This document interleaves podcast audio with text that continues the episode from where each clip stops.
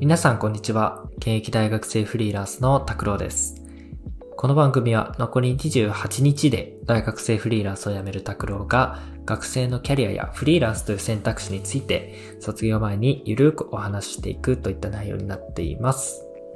えー、今回は第3回放送ということで、えー、前回に引き続きフリーランスになるまで後編についてお話ししていきたいと思います。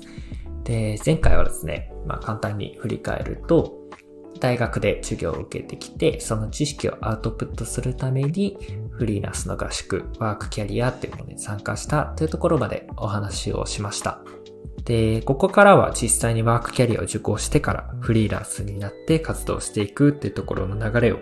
お話ししていくんですけれども、あの、まずワークキャリアっていうのが、えっ、ー、と、簡単にどういうものなのかっていうところもお伝えしようかなというふうに思います。えー、ワークキャリアっていうのは、えー、人生の選択肢を広げるというのをコンセプトにしているキャリアスクールです。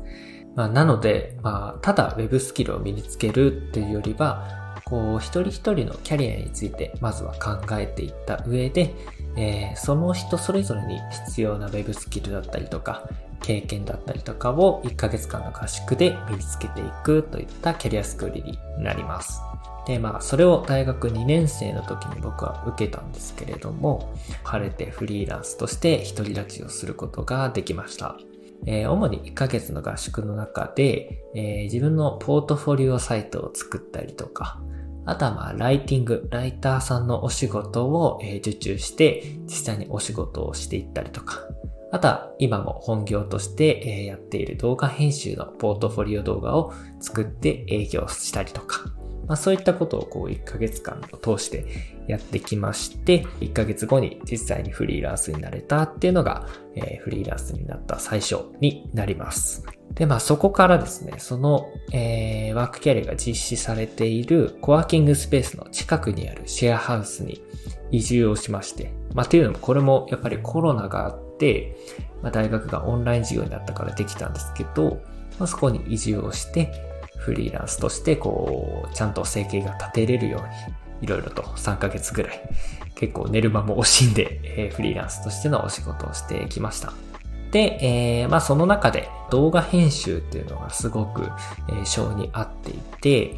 で、その中でもエンタメ系っていうよりは、こう情報を整理しながら動画を編集するビジネス系の動画編集者っていうのが、えー、一番合ってるなっていうふうに思って、そこの仕事を中心に、こうフリーランスとしての活動を広げていきました。で、それと同時進行で、もちろん大学もあったので、大学の授業を出つつ、えー、授業の終わったすぐ直後にクレイヤーと電話で打ち合わせをする、みたいなことをずっと繰り返していって、まあ、ようやく3ヶ月後、生計が立てれるようになったというような流れになりますね。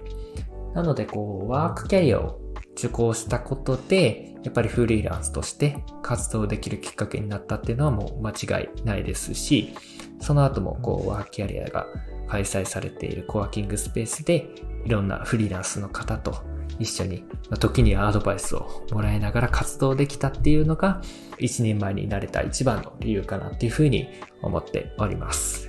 ということで、こう、フリーランスになるまでのことをざっと振り返ってきたんですけれども、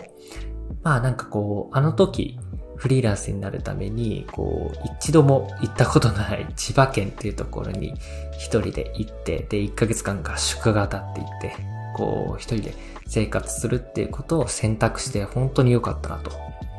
思いますね。で、そこでやっぱこう、フリーランスのお仕事ができたことももちろんなんですけど、